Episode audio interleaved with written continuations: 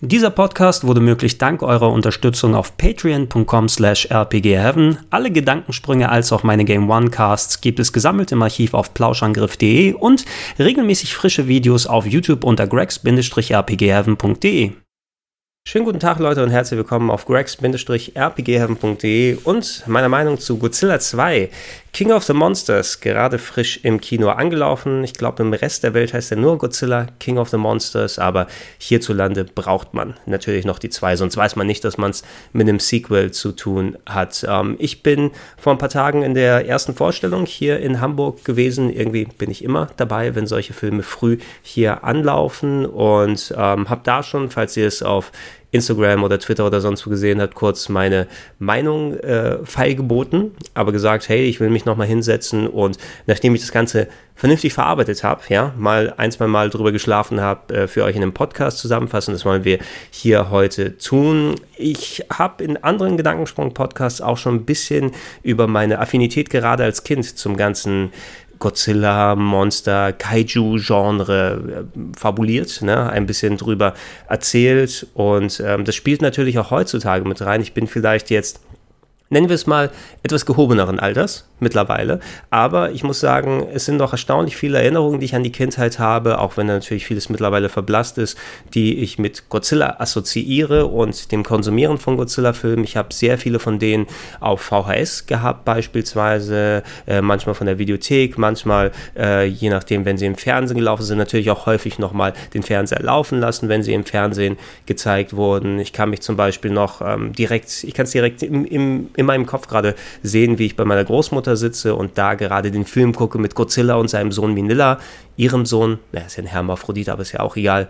Auf jeden Fall mit dem, mit dem Sohnemann äh, Minilla, wie sie gegen die große Spinne kämpfen und die dann mit ihrem Kokon versucht, den armen Minilla da einzuwickeln und sie am Ende auf der Insel zusammen wieder einfrieren, so dass, oh, kriege ich heute noch leichte Traurigkeit, wenn ich dran zurückdenke. Oder andere Filme, die ich häufig geschaut habe. Ähm, das erste Mal, wo ich als Kind über 0 Uhr wach geblieben bin an einem Wochenende, zumindest hat sich das als dieser Moment bei mir im Kopf reingebrannt, da durfte ich am Wochenende tatsächlich an einem Samstag lang aufbleiben und habe da den 85er Godzilla geschaut, dieser etwas ernsthafte, wo sie mit diesem Space-Raumschiff rum, ne gut, ernsthaft und Space-Raumschiff, aber ihr versteht, was ich meine, die Stimmung war eher ein bisschen so ernsthafter und Godzilla war die große Plage, die über Tokio wieder herkommt mit brandneuen Effekten und da hatten sie so eine Art futuristisches Raumschiff-Gleiter-Vehikel, mit dem sie versucht haben, Godzilla aufzuhalten. Und da durfte ich nach 0 Uhr aufbleiben, bis der fertig war. Und ich konnte kaum glauben, dass ich das, die Anzeige da auf dem Videorekorder noch gesehen habe, weil der Videorekorder hat auch eine Uhr dann eingebaut, ne, wenn man nicht an die Wand geschaut hat. Und das sind so Sachen, die haben sich in meinem Kopf wirklich reingebrannt, weil als Kind ist es eben auch etwas, von dem du dich als jemand, der in den 80ern und 90ern groß geworden ist, hauptsächlich äh, davon auch stark beeindrucken lässt. Es ist ja alles mit dabei, ne? Es ist Spektakel drin es sind große Monster. Es sind vor allem auch bei vielen Godzilla-Filmen, da wurde es ja eh irgendwann sagen wir es mal so, als, als der Freund aller Kinder positioniert, dass es nicht nur mehr das böse Monster war, das alles kaputt gemacht hat, sondern dass äh, auch, auch Kinder quasi die menschliche Hauptrolle gespielt haben und äh, Godzilla den, nennen wir es mal, ausgeholfen hat oder sie irgendetwas machen mussten ähm, mit, im, im Nebenplot, damit Godzilla dann doch gegen Rodan oder äh, gegen äh, Gigan, gegen King Ghidorah dann äh, hier äh, irgendwie bestehen kann. Auch gerade fällt mir ein, dieser wahnsinnig beknackte 70er Jahre Godzilla-Film, ähm, bei dem äh, die äh, bösen Aliens einen Vergnügungspark gebaut haben, in dem dann Gigan gesteckt hat ähm, äh, als, als Statuette. Und King Ghidorah ist auch nochmal später dazu gekommen. Und hat sich herausgestellt, dass äh, die Aliens alle Kakerlaken sind und deshalb überleben können. Aber natürlich hat Godzilla sie alle in die Flucht geschlagen am Ende so ganz abstruses Zeug, wo du dann, wenn du es heutzutage dir anguckst, natürlich, ne, da du so viel Godzilla-Geschichte bekommen hast, die in Anführungsstrichen ernsthaften Filme sind da eher in der Unterzahl, aber trotzdem finde ich ein wichtiger Gegenpol zu dem bei den anderen, die ein bisschen leichtfüßiger gestaltet sind und einige, die wirklich nur komplett abstrus sind. Ähm, ich habe, als ich meine Wohnung hier umgestaltet habe, vor knapp anderthalb Jährchen, ähm, nicht nur mir ähm, neue Poster in, die, in das Wohnzimmer gehängt. Ähm, da bin ich diesmal mehr in Richtung Film anstatt äh, Games gegangen. Und ich habe tatsächlich auch endlich äh, hier ein Godzilla-Poster bei mir hängen. Deshalb ist der auch bei mir, ne? ist sie auch bei mir die ganze Zeit. Plus, ähm, ich habe während des Renovierens dann einfach ähm, die äh, ganzen Godzilla-DVDs, die ich hatte. Plus, das wird ja auf Amazon Prime, glaube ich, da auch noch sehr viel gestreamt laufen lassen. Und da mal wieder diese ganze Riege der 90er und 2000er Filme geguckt, die ich nicht so präsent habe. Ich muss immer noch sagen, ich habe wenig wahnsinnigere Filme als als Godzilla Final Wars vom Jahr 2004, 2005, so um den Dreh äh, gesehen und äh, das finde ich immer noch großartig, einfach wie beknackt er ist. Aber im Gegenzug mag ich auch wirklich diese ernsthaften Filme, die so ein bisschen Godzilla als, naja, das, das ist ja wie Godzilla angefangen hat, ne? dass er in den 50er Jahren, es war eine Analogie auf, den, äh, auf die Atombombe, auf den Atomkrieg, ein schwer gezeichnetes Japan, das versucht wieder durch solche ähm, kulturelle Aufarbeitung ähm, den, die, den, den Abwurf der beiden Atombomben dann ähm, zu, zu verarbeiten und hier dargestellt eben durch das große Monster Godzilla, das durch die Atomkraft riesig geworden ist und dann wütet und das Land und so weiter zerstört. Die haben natürlich genauso eine Existenzberechtigung, können mich genauso mitreißen. Ähm, kann man genauso gut auf den ähm, 2016er zum Beispiel Shin Godzilla da mal hingehen, der von Hideaki Anno ähm, gedreht wurde, der äh, Neon Genesis Evangelion gemacht hat, wo man immer gesagt hat, okay, die haben echt viel bei Evangelion gerade bei der Konfrontation zwischen den Engeln und äh, den Evas äh, von, von den Godzilla und den Kaiju und den Monsterfilmen mitgenommen und auch die weiß ich sehr zu schätzen. Ich mochte Shin Godzilla echt wirklich gerne dafür, dass der vergleichsweise ein bisschen trockener und alles mehr wie so ein Katastrophenfilm präsentiert hat. Das hat alles eine Existenzberechtigung. Ich tendiere heutzutage fast schon mehr ein bisschen in diese ernsthafte Richtung zu gehen und da kann ich die äh, Kurve wieder zurück zu ähm, Godzilla 2 King of the Monsters als auch den Erstling, den 2014er Godzilla, dann nochmal schaffen. Denn ähm, ich kann mich erinnern, dass ich da einigermaßen gehypt gewesen bin, weil da gab es diesen fantastischen Trailer, den habe ich zuletzt nochmal geguckt, weil er jetzt im Umfeld der Godzilla 2 Meinung rumgegangen ist und der hat genau diese ernsthafte Schiene nochmal bedient, hat so ähm, atmosphärische Shots gezeigt von äh, großen Gebäuden wo ähm, wirklich monstergroße Löcher drin waren, man Godzilla so ein bisschen im Ansatz gesehen hat, äh, Menschen, die drumherum gewesen sind, die entsprechend das auch Ganze als, als Katastrophe bezeichnet haben und einfach mal den Fokus drauf gepackt haben, wie, wie ernst und heftig sowas sein kann, aber natürlich alles noch im Kontext eines, eines Monsterfilms verpackt. Und ich habe echt gedacht, hey Leute, ihr kriegt's. Ne? Ihr habt äh, tatsächlich mal den vernünftigen Ansatz gefunden, wie man Godzilla, sagen wir mal, modernisieren kann. Und das ist natürlich einer der Ansätze, die man hingehen kann, weil es eben so ein großes Spektrum gibt, was man damit machen kann. Aber wenn man heutzutage eben mit einem großen Budget, mit entsprechend, dass man noch ein bisschen Leute abholt, die nicht so sehr als Kind wie ich damit verbandelt gewesen sind, aber die so ein bisschen was mehr noch haben wollen, das fand ich war genau der richtige Ansatz. Dann kam der Film raus und den fand ich mega scheiße. Muss ich zugeben. Ähm, das habe ich wahrscheinlich auch schon mal in einem anderen Video hier. Ich glaube, das war noch unter der Daumenkino-Rubrik. Ähm, könnt ihr mal gucken, falls die noch online sind. Da hatte ich ein bisschen Probleme mit den Trailern, die drin gelaufen sind. Da hat Sony, die, ähm, wenn ich mich nicht irre, damals äh, den Film vertrieben haben, auch gern mal, oh, du zeigst 5 Sekunden Trailer, das Video sperren wir dir. Das war leider nicht so nice, aber ich kann es für euch hier nochmal ein bisschen so zusammenfassen. Genau diese Schiene, die ich ausgeführt habe, ähm, ich habe was anderes von dem Film erwartet und die Trailer haben auch ein bisschen was anderes suggeriert, dass eben ein bisschen so diese, diese ernsthafte Nummer, dieses ähm, Godzilla wird als, als Naturkatastrophe und nicht per se gut oder böse oder Kämpfer für die Erde oder so weiter bezeichnet, dass noch diese, diese Ebene nochmal oben drüber kommt, ähm, sondern mehr, okay, wir sind in einer modernen Welt, du hast ehrliche und glaubhafte Figuren und Charaktere, die sich eben mit dieser abstrusen Situation auseinandersetzen müssen und da mit einem Hollywood-Budget richtige Zerstörung, atmosphärische Shots mit dabei zu haben, wirklich, dass ich die Bedrohung, die Bedrohung Godzilla spüren kann, ne? dass es da äh, richtig, richtig abgeht und man vor allem auch was, was die alten Filme sehr selten geschaffen haben. Ne? Diese menschliche Komponente, die immer dabei ist, weil du kannst ja nicht nur einen 90-Minuten-Film zeigen, wo Godzilla im Plastikanzug gegen Monster kämpft und so weiter, weil das A, budgetmäßig nicht machbar ist, aber auch, äh, du brauchst natürlich etwas, wo, wo du eine Nachvollziehbarkeit, einen Anker hast. Und deshalb sind ja auch diese menschlichen Szenen, die immer drin, die sich zwar, wenn sie im schlechtesten Fall nicht vernünftig umgesetzt wurden, wie Füllmaterial anfühlen und oh, jetzt müssen wir wieder bei den langweiligen Menschen zuschauen äh, oder bei den nervtötenden Leuten und warum zeigen wir nicht mehr Godzilla oder sowas, aber die Chance war da gewesen, eben ein bisschen mehr zu machen. Und äh, gerade weil man eben die, die modernen Möglichkeiten des Storytelling, der Charakterisierung der Schauspieler, des Budgets hier dementsprechend hat, wo es zum Beispiel schiefgelaufen ist, meines Erachtens war 98 im Roland Emmerich Godzilla, weil da kann ich ja, auch eine sehr gute Erinnerung noch, auch wenn das jetzt mittlerweile 20 Jahre her ist. Mit meinem Kumpel sind wir damals ins Kino gegangen, mega gefreut drauf, ne Trailer gesehen, Roland Emmerich hat eh schon krasse Action inszeniert vorher mit Independence Day und Stargate und wie sie da alle heißen, die er vorher gemacht hat. Und dann gehe ich ins Kino und da war da Müll. Also, aber so richtig, ne? Also irgendwie nicht wirklich lustige Sequenzen mit, also obwohl sie versucht haben, lustig zu sein in dem Kontext, was mit den Menschen da gerade losgeht. Ein Godzilla, der nicht mal nach Godzilla aussah und äh, der Fokus sowieso nicht auf äh, dem, der Echse dann drauf gewesen ist und es war nichts Halbes und nichts Ganzes. Und ich bin aus dem Kino rausgegangen, wir sind, wir sind bei Burger King vorbeigegangen in der Hamburger Innenstadt und haben Milkshakes getrunken. Um so so angepisst war ich da teilweise, dass ich einen Milchshake trinken musste. Ne? Und ich trinke keine Milchshakes, also selten, wirklich. Aber da musste ich einen trinken.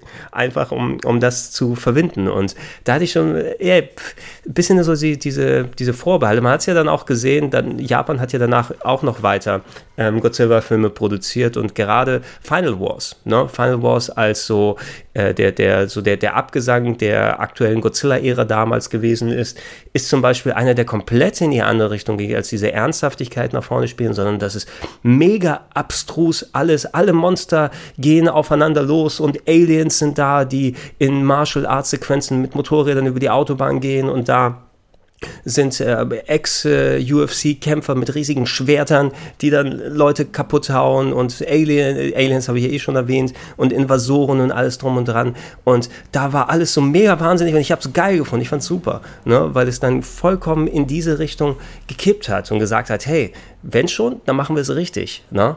Aber das ist eben nicht das, was ich mir vom 2014er Godzilla erhofft habe. Der hatte eine Handvoll Punkte und gerade am Anfang hatte mich auch so ein bisschen gehabt, vor allem, weil der Brian Cranston beispielsweise, der Walter White-Darsteller, äh, ähm, als ähm, was hat er da gespielt? Ich glaube, er war dann ähm, irgendwie der Chef oder zumindest ein, ein hoher Angestellter in einem Atomkraftwerk. Und da gab es diese wirklich fantastische Szene, wo ich auch sagen würde, von all den Neuauflagen, die wir jetzt bekommen haben, und da schließe ich auch äh, King Kong Skull Island mit ein, weil der ja auch zu der Reihe dazu zählt, der vor ein paar Jahren rausgekommen ist, ähm, im Atomkraftwerk zu Beginn, ähm, wo er auf seine Frau irgendwie warten musste, aber das nicht funktioniert und sie letzten Endes opfern muss, damit das Atomkraftwerk nicht explodiert. Und dann das war eine mega gut inszenierte und, und heftige und emotionale Szene, die genauso den, den, das Setup eben gemacht hat, für mich gesagt habe, okay, das ist der Film, da geht das jetzt hin. Ne? Ich weiß, worauf ich mich so ein bisschen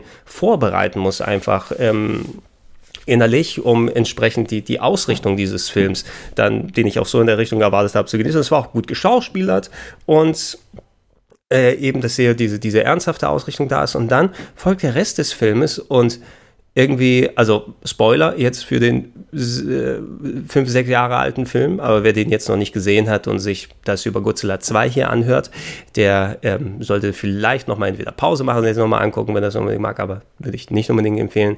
Aber dass sie ähm, dann quasi diesen Zeitsprung machen Ne? Und dann etliche Jahre später und der Brian Cranston spielt gar keine Rolle mehr, wird schnell aus dem Film quasi rausgestorben, dass er nicht mehr dabei ist und dann konzentriert sich das auf hier irgendwie den Kick-Ass-Darsteller, ne? Aaron, Aaron Tyler Johnson, würde ich jetzt sagen, der überhaupt nicht schauspielen kann und emotional das weitertragen. Du hast ähm, selbst ähm, so die wie heißt sie nochmal, ähm, die, die, äh, die Frau, die seine, seine, die Schauspielerin, die seine Frau dargestellt hat, die äh, Olsen, Olsen-Schwester, die auch bei den Avengers mit dabei ist, Elizabeth Olsen, glaube ich, ne? Die auch ne, eine gute Schauspielerin ist, aber da verschenkt als Vibe, was daheim mit dem Kind hängt und, und äh, Fernsehen guckt, während der Mann äh, in den Krieg zieht gegen Godzilla und ähm, die ganze menschliche Seite, das ist so enorm abgeflacht und all das, worauf ich mich emotional eingestellt habe, wo dieser Film darauf hinarbeiten sollte eigentlich, wo ich es erwartet habe und äh, erhofft habe auch, ne, weil sie wirklich eine gute Ausgangsposition hatten, dass wir Godzilla als, als Kraft der Natur, als nicht per se gut oder böse dann darstellen, aber als eben Vielleicht wie so ein Callback eben zu den allerersten Filmen, die wir haben, äh, bekommen haben in den 50ern, ne? als, als Allegorie auf, auf die Umweltzerstörung und äh, Atomkraft und so weiter äh, dann bekommen und du wirklich von äh, dann nachvollziehbaren Schicksalen, wie es am Anfang dieser Brian Cranston-Szene dann gewesen ist, dass du dich emotional auch in die menschliche Seite investierst, dass es da funktioniert. Und das war nichts, ne? die menschliche Seite, die war schlecht geschauspielert, da habe ich mich überhaupt nicht irgendwie mit verbunden gefühlt. Die Kämpfe selber oder Godzillas Darstellung, die da war, auf einmal. Natürlich müssen wir auch andere Monster haben und dann gibt es die großen Monsterkämpfe, diese Mutos oder wie haben sie die genannt? Diese komischen ähm, Stacheldinger äh, die da ihm als, als Gegner gegenüber gemacht wurden. Und eigentlich, ob, das hat mir den Rest gegeben von da aus. Ne? Und Godzilla zerstört natürlich auch ähm, da komplette Landstriche und macht Städten den Erdboden gleich und äh, wird trotzdem gegen Ende hin fast schon als, oh Godzilla hat uns gerettet, weil er die Monster da. Das ist ja fast schon okay. Dass er hier die, also ich bin wirklich sauer. Ich bin sauer aus dem Kino rausgegangen ne? und einfach, weil es war nicht der Film, den ich mir erhofft und gewünscht habe und für die Richtung, in die er dann gegangen ist, nicht nur das verschenkte Potenzial, was da gezeigt wurde, sondern es wurde auch halbherzig umgesetzt und auch Godzilla selbst, er klang nicht so gut, er hatte vom Look her aus, da kann man sich dran gewöhnen, aber ich finde, er sieht irgendwie haben wir schon gesagt, er sieht irgendwie dick aus. Ne? Er sieht irgendwie, als ob er fett mit seinem riesigen Nacken da unterwegs ist. Ähm, wie sie ihn hier umgesetzt haben, war nicht auch unbedingt mein Lieblings-Godzilla-Design noch. Die Kämpfe, die sahen visuell okay aus, also sah mehr als okay, sahen gut aus, wie es umgesetzt wurde, aber auch eben sehr sporadisch eingesetzt und dafür, dass du so viel Fokus auf den Menschen, äh, auf die Menschen da drauf gepackt hast, hat es einfach für mich nicht getragen. Und ich war wirklich, ich war danach, ich habe es für mich auf, das war der schlechteste Film des Jahres, den ich damals gesehen habe und ähm, hat mich dann auch so ein bisschen wieder abgeschreckt davon, weil da sollte ja jetzt noch mehr kommen und das große Universum, das Monsterverse oder wie sie es auch immer genannt haben, drumherum kommt. Ähm, King, äh, King Kong Skull Island ist ja quasi als Begleitstück ein paar Jahre später erschienen. Das soll ja darauf hinbauen, dass nach dem King of the Monsters, was wir jetzt hier gesehen haben, dann Godzilla vs. King Kong dann rauskommt, in Anlehnung an diese ganzen Crossover-Filme aus den 60ern, 70ern, äh, die hier dann eben unter modernen Aspekten zusammengeführt werden. Und den werde ich mir auch noch angucken, da bin ich gespannt, was sie daraus machen. Skull Island fand ich in Ordnung. Ne? Da haben sie zumindest von der menschlichen Perspektive aus her ähm, interessantere Figuren gestaltet und äh, solche äh, Leute hier, nee, Dings da nicht, ah, mir empfällt, empfällt immer, ich glaube, John C. Riley war es, ne? der da äh, ein, der, der Eingeborenen in Anführungsstrichen, der Leute, die da auf der Insel gewohnt haben, dargestellt hat. Nicht, ich will Jack Black sagen, aber Jack Black war in ähm, Welcome to the Jungle drin in Jumanji, Jumanji 2. Und das war John C. Riley, glaube ich, diesmal. Alleine seine Darstellung und dieser, dieser leichte Comedy-Aspekt, der da für mich ein bisschen besser funktioniert hat.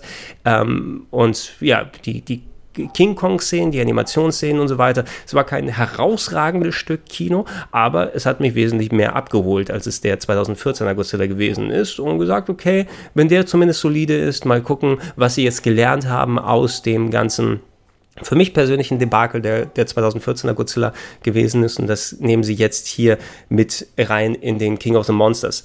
So, King of the Monsters, hui, also, ähm, ich bin nicht mit der gleichen Erwartungshaltung rangegangen wie in den 2014er Godzilla, weil es ist eine Fortsetzung. Ja, ich denke, die Leute haben ihre Learnings daraus gezogen, wie der 2014er Godzilla angenommen wurde. Und die, der muss nicht unbedingt in die Richtung gehen, wie ich es mir erhofft und erwartet habe. Aber zumindest muss, wenn dieser Film ein bisschen mehr in diesen Cheese-Faktor, nennen wir es mal, ne, dass äh, vielleicht doch ein bisschen mehr Comedy drin ist äh, und du entsprechend ähm, so ein bisschen diese leichtfüßige Komponente hast und hauptsächlich nur große Monster Monsterkämpfe inszenieren möchtest und nicht diese Tragweise, diese Ernsthaftigkeit da drin hast, dann äh, kannst du auch von mir aus gerne hingehen, aber mach deine Sache gut, weil ich verbringe meine Zeit jetzt im Kino und ähm, ganz ehrlich, ich schulde euch nichts, auch wenn ihr irgendwie 200 Millionen Dollar dafür ausgegeben habt, sondern ihr schuldet mir was, ne? weil die zwei Stunden, die, die müsst ihr mir erstmal vernünftig dann, dann ersetzen, ne? mit euren 200 Millionen Dollar oder was auch immer der gekostet. Der hat bestimmt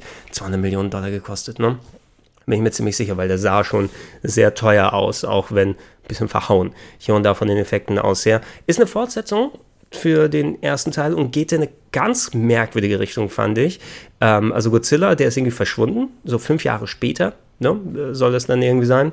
Ähm, verschwunden seitdem und die beiden Monster, die bekämpft wird, sind dann auch irgendwie entweder weg oder im Winterschlaf und man hat in der Zwischenzeit was haben sie gesagt, 17 weitere Kaiju, große Monster und so weiter gefunden, die aber im Tiefschlaf dann noch an, überall auf der Welt verteilt sind. Und es gibt eine äh, Sonderorganisation, Geheimorganisation namens Monarch, die sich darum kümmert, ähm, dass die ähm, Gefahr eines Godzilla-Angriffs und dass das Aufwecken der Monster dann nicht nochmal passiert. Und das, der ganze Film zentriert sich hauptsächlich Du hast natürlich dann deine Komponente mit den Monstern und Godzilla und die anderen Sachen, auf die gehe ich gleich ein, aber der Grundgedanke versuchte irgendwie auch hier so nichts Halbes und nichts, nichts Ganzes zu sein, sondern es versucht ein bisschen in die ernsthafte Richtung zu gehen, ist dann aber so pff, schlecht geschrieben und wirklich nicht so nachvollziehbar und mit fragwürdigen Entscheidungen gefüllt, dass ich irgendwie auch häufig rausgenommen wurde da leider und mich nicht auf die Kampfsequenzen mit den Monstern konzentrieren konnte, die auch nicht wirklich zu 100% geil umgesetzt wurden. Ähm, ich sag's jetzt schon mal so vorab, ich fand den auch jetzt nach ein, zwei Tagen Schlafen, würde ich sagen, insgesamt besser als den 2014er Godzilla, weil den fand ich wirklich im Nachhinein echt mies. Allerdings, ähm, hier ist wirklich jede Menge verschenktes Potenzial. Und gerade die menschliche Seite, wie sie hier dargestellt wurde, ist insgesamt sogar schlechter, würde ich sagen. Einfach weil die Bösewichte, wie sie hier dargestellt werden und die Motivation der Bösewichte, wie auch Hanebüchen, die zusammengesucht wurden, um alles wieder in eine Richtung äh, zu lenken, von wegen ähm, Umweltschutz und der Mensch zerstört die Erde und die Monster sind äh, eine Strafe oder besser gesagt die, die Reinigung, um die Welt wieder zu retten vor den Menschen. So, das ist so eine Message, die gerade in den menschlichen Parts von den Bösewichten propagiert wurde. Und ich saß ein ums andere Mal im Kino und ich habe um mich rumgeschaut, ob ich der Einzige bin, der gerade mit dem Kopf schüttelt und sage, what? Ne?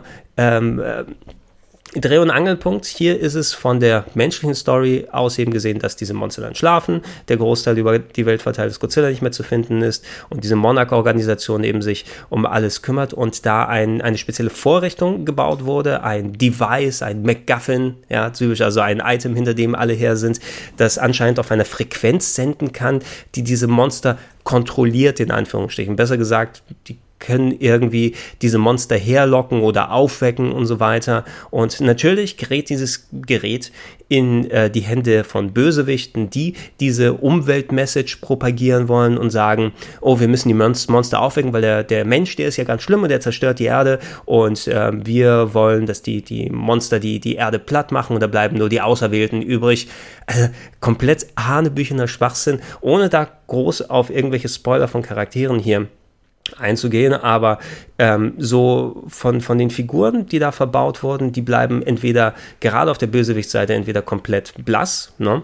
ähm, wo du sagst, okay, du hast eigentlich gute Schauspieler an der Hand, äh, durchweg hier und da sage ich auch gleich nochmal ein bisschen was, aber die kriegen nicht wirklich was zu tun oder die Motivationen werden eben so hanebüchen draufgepackt und versucht irgendwie durch Flashbacks erklärt zu werden, warum diese Person in diese Richtung gegangen ist und warum sie diese extremen Maßnahmen genommen hat und das war so dumm und lächerlich, dass ich überhaupt nicht investiert gewesen. Also die Bösewichte sind wirklich mitunter einige der, der dümmsten und schlechtesten Bösewichte die ich äh, in den letzten zehn Jahren im Blockbuster-Kino gesehen habe. Und das muss einiges heißen. Ne? Ich habe die Transformers-Filme ignoriert, also kann sein, dass es da noch schlechter ist im Blockbuster-Kino, aber es ist ja meist eh nicht äh, irgendwie Shakespeare was da sich zusammengeholt wurde. Und hier ist es fast schon so hanebüchen, dass es dich ablenkt davor, dass da eigentlich eben auch Monster sind, die aufeinander zugehen und Zerstörung zeigen und du vielleicht diesen Destruction Porn genießen möchtest. Was ich dem Film zugutehalten muss, ähm, wie gesagt, er hat an sich eine gute Cast. Ne? Ich gehe mal hier kurz und guck mal, weil die Namen der Schauspieler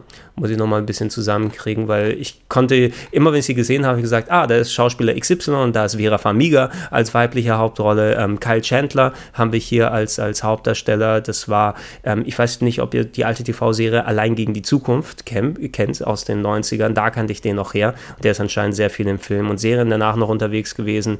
Ähm, bei der Serie ging es um irgendwie, die, da ist die Zeitung von der nächsten Woche schon bei einer Person aufgetaucht und die hatte dann ein paar Tage Zeit, um entsprechend große Katastrophen zu äh, verhindern. Also so eine Sci-Fi-Serie. Und da fand ich ihn ganz cool, muss ich sagen, ist hier dann der Hauptdarsteller der ähm, im, äh, im Zeitraum des ersten Films, fünf Jahre bevor dieser Film spielt, seinen Sohn verloren hat während der Godzilla-Attacken und jetzt von äh, seiner Frau und seiner Tochter getrennt lebt ähm, und die alle wohl irgendwas mit Monarch da irgendwie zu tun haben. Und auf den anderen äh, Positionen hast du Vera Famiga als weibliche Hauptrolle, als die Frau von Kyle Chandler, die eine sehr gute Schauspielerin ist und hier wirklich nur Müll zum Schauspielen bekommt und bei der ich mich mega geärgert habe, jedes Mal, wenn sie auf dem Screen gewesen ist es tut mir echt leid für sie. Ähm, du hast, wie heißt die Dame? Millie Bobby Brown heißt sie, die ähm, Eleven aus äh, Stranger Things, die hier das, die, die, die Tochter von den beiden spielt, die hier auch wirklich ich glaube ja schon, dass die eine gute Schauspielerin ist, aber hier kriegst du auch eine Scheiße ne, zum Spielen, weil es, weil es hier dann so entsprechend dargestellt wird. Du hast Leute, die zurückkehren, wie Sally Hawkins, die stumme Frau aus uh, The Shape of Water, die hier weniger stumm ist, die aber auch schon im ersten Teil aufgetreten ist, wenn ich mich richtig erinnere. Und Ken Watanabe als äh, Godzilla-Experten, ich glaube, der hat da so die Rolle dargestellt. Da war er einer der Figuren, die den Godzilla aus den 50er Jahren damals getroffen haben, was ja auch der, der 2014er sollte ja auf dieser uralten Geschichte nochmal basieren. Und hier ist er jetzt als alter Mann unterwegs und als Godzilla-Experte mit Monarch hier und so weiter. Die sind hier mit zurück. Und äh, du hast Charles Dance, ne, ähm, Tywin Lannister, glaube ich, war er bei äh, Game of Thrones. Ein äh, Charakterschauspieler, der schon seit vielen Jahren unterwegs ist, bei dem ich mich immer freue, wenn er da ist. Auch hier ähm, von wegen, ich habe gesagt, Bösewicht und komplett blass. Also wie, wie du einen Charles Dance verhauen kannst, dass er nichts zu tun bekommt. Jemand, der so eine Präsenz hat, alleine, den einfach dahinzustellen und irgendwelche Plattitüden sagen zu lassen puh, also wirklich überhaupt nichts dran gemacht. Ähm, er hat eine gute Cast und die schauspielen, auch wenn sie entsprechend mal Material haben, das einen emotional ein bisschen mitnehmen kann, auch schon ganz gut mit.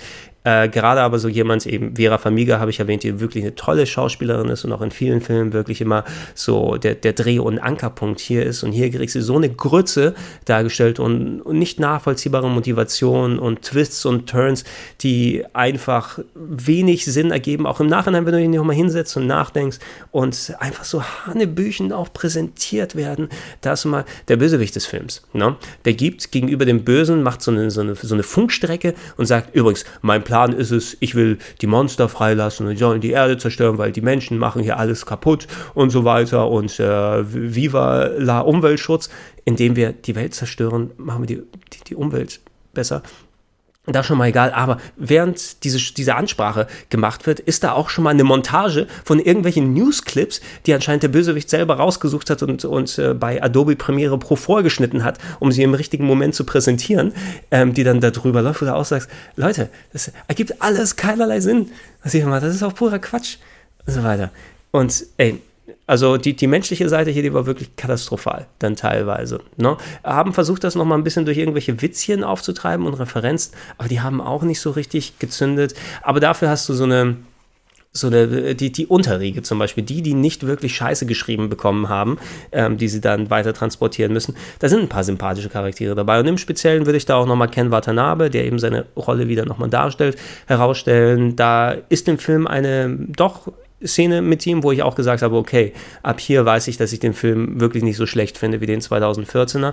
Die ist insgesamt die Szene, wo er da drin ist, die ist auch schön geschauspielert und wirklich emotional präsentiert und hat auch die richtigen Beats, auch präsentationstechnisch getroffen, wo ich gesagt habe, hey, du musst jetzt noch diese Aktion machen und dann macht er sie sozusagen der Charakter auf dem Bildschirm und, und da hatte mich das auch wirklich gepackt in, in dem Part und das muss ich einem Film eben auch wirklich zugute halten. Dafür gehe ich ja ins Kino, dass ich mitgenommen werde, dass ich solche ähm, oberflächlichen Sachen dann ausblenden kann und mich wirklich treiben lassen kann von der Geschichte. Ich würde diese Szene, wo Ken Watanabe da drin ist, als nicht so stark bezeichnen wie die ähm, Atom- ähm, Szene ähm, im ersten Teil mit Brian Cranston, aber dafür ist das im ersten Teil dann eben so viel verschenktes Potenzial. Und hier wirkt es eher wie ein kleiner Lichtblick, der nochmal rausgepackt wurde. Und das ist zumindest, wenn diese Szene nicht drin gewesen wäre mit Ken Watanabe, die mich dann mitgenommen hat, dann würde ich wahrscheinlich ja, es könnte sein, dass ich wirklich negativer nochmal hier rausgegangen bin aus dem Film allgemein, aber so hat es für mich in der Richtung geklappt.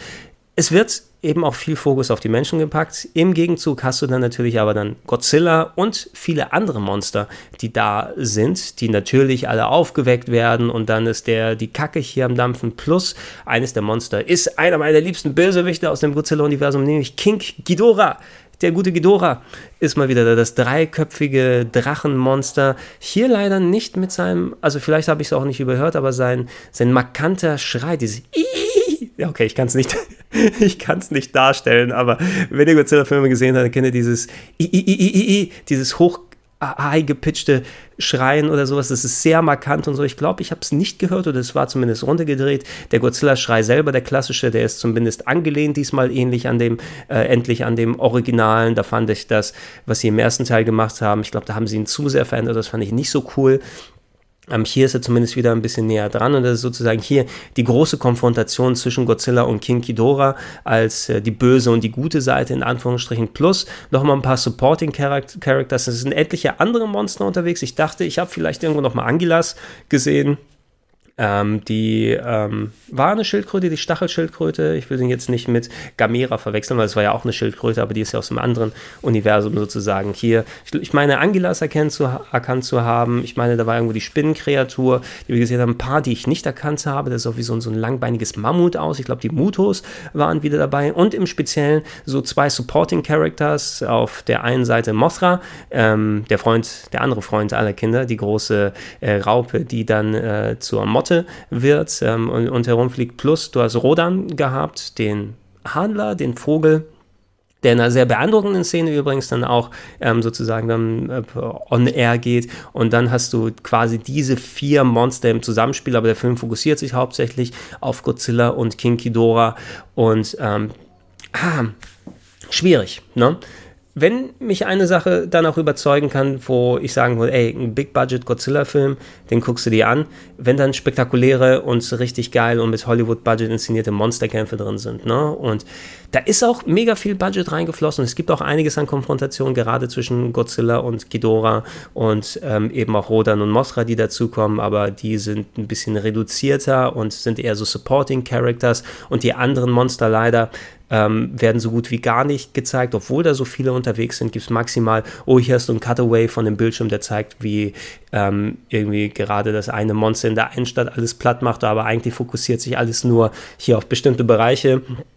In den Szenen, ähm, wenn Ghidorah und Godzilla aufeinandertreffen, dann ist das auch an sich gut inszeniert. Also von den Szenen, die jedenfalls da gezeigt wurden. Es gibt eine Handvoll Shots. Ne? Es gibt immer wieder so ein oder zwei Shots, wo du sagst, okay, das ist mein Wallpaper-Moment. Ja, das könnte ich mir genauso gut als Wallpaper hier darstellen, so wie der Charakter, also der, das Monster positioniert ist und im Vordergrund ist ein Kreuz und im Hintergrund ist ein Berg und alles ist rot und so weiter und es sieht spektakulär aus. Das könntest du genauso gut als Wallpaper dahin machen. Da gibt es ein paar Shots, die sind echt ganz geil. Ne? Aber die sind eingepackt in Kampfszenen, die fast schon Transformers-esque merkwürdig geschossen sind von der Kamera aus her. Aber du hast ganz merkwürdige Close-ups und auf einmal so Zooms in Godzillas Gesicht und ähm, das, das nimmt äh, der, der, den Kämpfen doch einigermaßen an Nachvollziehbarkeit und Dramatik, wenn du einfach ganz nah an irgendwelchen zwei Monsterkörpern dran bist, die umhergeschlungen da drum herum sind und du nicht so viel mitbekommst. Also du bekommst noch einigermaßen was mit häufig, aber du hast eben viele auch solche Szenen, wo mit der Kamera eben für mich zu wild herumgespielt wurde, plus sehr viele von den Kampfsequenzen finden unter atmosphärischen Bedingungen statt. Ja, irgendwie in einer in einem Eissturm, wo alles blau mit dicken Winden irgendwie davor ist, dass du nicht wirklich genießen kannst, wie die Modelle dargestellt werden und wie, wie die Kämpfe gemacht werden. Große Wolken, die überall noch rumgehen. Und meist hast du so viel Wetter und Zerstörung, dass du die Monster nicht klar sehen kannst. Und das ist wirklich mega schade, ne? Vor allem, weil ich dann auch dachte, hey, da sind jetzt so viele Effekte drüber ich weiß, dass das gut designt ist und ich weiß, dass es eigentlich gut ausschaut, aber es sieht irgendwie faker aus, als es eigentlich sein sollte. Ja, natürlich, wir haben es mit großen Monstern zu tun, natürlich ist das fake, aber ihr versteht, was ich meine. So diese Glaubhaftigkeit, diese letzte Spur Glaubhaftigkeit. Ich gucke mir ähm, King Ghidorah an, ne? Und ähm, dann sehe ich, dass hier seine Aktionen finden eben hier von einem dicken Schneesturm in Blau ähm, dann verschleiert statt und mit der Kamera, die nah und so weiter ranzoomt. Und für mich sieht das einfach nur hauptsächlich fake aus in den Momenten. Ne? Und ich kann mich nicht fallen lassen, diese Glaubwürdigkeit. Da wurde einfach überproduziert und ich weiß nicht, ob man damit verstecken wollte und äh, einfach, hey, lass das noch spektakulärer wirken, indem wir so viele Wettereffekte und alles drauf tun.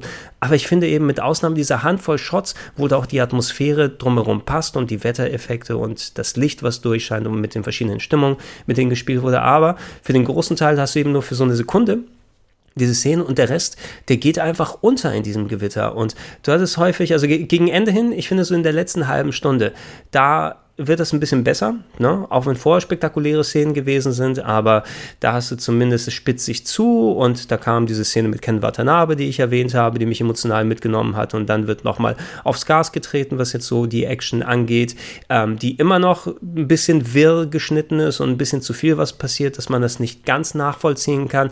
Etliche emotionale Momente, in Anführungsstrichen nennen wir es mal emotionale Momente, wenn die Monster miteinander zu tun haben, die übrigens aus alten Geschichten nochmal entliehen wurden, also es sind ähm, für Godzilla-Fanboys, die schon seit langen Jahren dabei sind, ähm, viele Referenzen und Zitate dabei, wo du nochmal sagst, okay, Zwinker, ich verstehe, worauf ihr hinaus wollt, ne, die das nochmal vielleicht ein bisschen interessanter für einen machen. Aber da ist immer noch der Fokus natürlich auf den Menschen drauf und wenn die so Hanebüchen gewesen sind, dass da eigentlich möchte ich nur sehen, wie Godzilla und Rodan und Mothra und King Ghidorah miteinander kämpfen, aber hauptsächlich wird in der Szene irgendwie auf einen Jeep geschaltet, wo die Menschen herumfahren und versuchen vor denen zu entkommen. Und ich sagte, nee, machen wir die Kamera auf die Monster und nicht auf den scheiß Jeep, weil interessiert mich nicht die Bohne, was diese Kackmenschen da unten hin machen. Und das war nochmal so ein bisschen die, die Sachen, die dann letzten Endes nicht also das Finale für mich nicht ganz so gut wirken lassen, wie es gewirkt hat. Aber es war immerhin noch genug Fleisch von den Monsterkämpfen und zumindest kleinen Momenten mit den Menschen dabei, die mich ein bisschen zufriedener haben aus dem Kino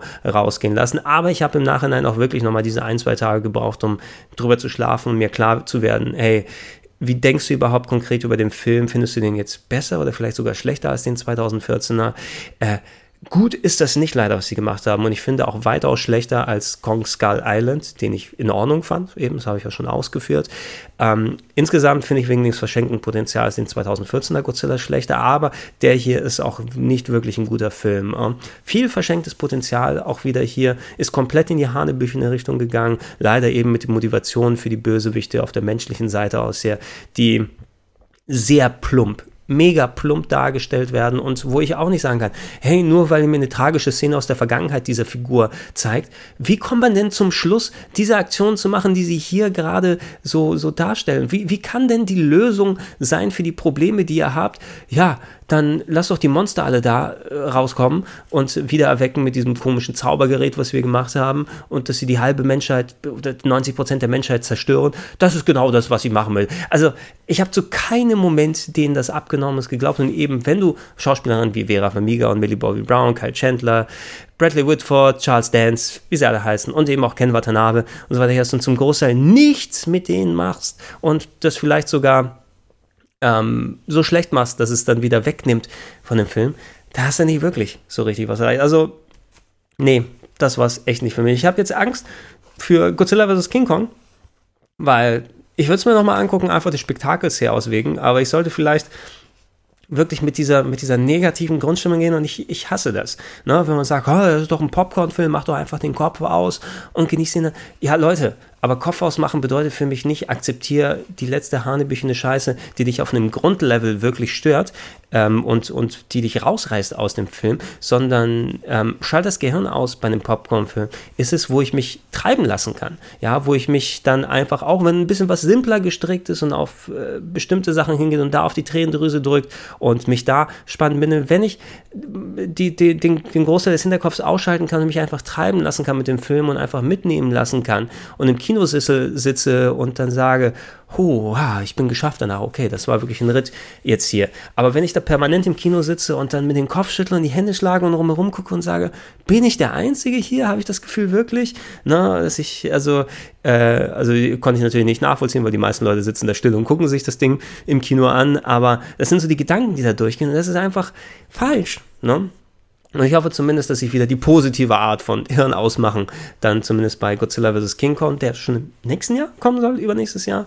Ähm, ich hoffe mal nicht, dass sie den gleichen Regisseur dran lassen. Der hatte hier, wer war das mal? Der hatte eigentlich ganz gute Filme gemacht. Michael Doherty. Das war nicht der aus dem ersten Film, sondern der hat Guck mal, ne, der, ah, okay, uh, uh, da sehe ich einiges. Der, der hat unter anderem Krampus, Trick or Treat, ne, Horrorfilme gemacht, die wirklich ganz cool gewesen sind tatsächlich. Aber er hat auch das Drehbuch geschrieben zu Superman Returns, sehe ich hier gerade, dem 2006er Superman Returns, der ziemlich mies gewesen ist. Okay, er hat hier auch äh, am Drehbuch geschrieben für äh, X-Men 2, also den 2003 X-Men 2, der ganz gut gewesen ist. Aber hier, außer, oh, und er hat die Story geboten für X-Men Apocalypse, die auch nicht so toll gewesen ist.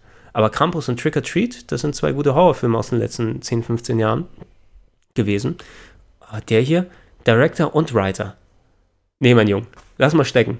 Nächstes Jahr, nächstes Mal muss nicht dabei sein. Okay, genug Leute, das soll es genug gewesen sein. Wieder viel zu viel über Godzilla, King of the Monsters dann geredet. Ähm, ja, wenn ihr mehr solche Sachen wie das hier hören wollt, plauschangriff.de, da gibt es auch alle Links für die RSS-Feeds und so weiter, falls ihr das irgendwie separat nochmal hört. Da ist noch viel mehr Podcast-technisch als auch die Videoversion, die auf rpgheaven.de natürlich kommen, da nochmal mit weitergegeben, zumindest die Videos, die Sinn ergeben, dass man sie als Podcast hören kann. Ansonsten würde ich mich freuen, falls ihr es noch nicht macht. Unterstützt mich gerne unter patreon.com slash rpgheaven, steadyhq.com slash rpgheaven oder paypal.me slash falls ihr es noch nicht tut. Würde mich freuen. Vielen Dank fürs Zuhören. Ich hoffe, ihr habt eine bessere Zeit im Kino als ich. Und ähm, wenn ihr davon motiviert seid, schaut es euch an und macht euch eure eigene Meinung. Vielleicht steht ihr ja drauf, auf das, was gezeigt wird. Bis dann.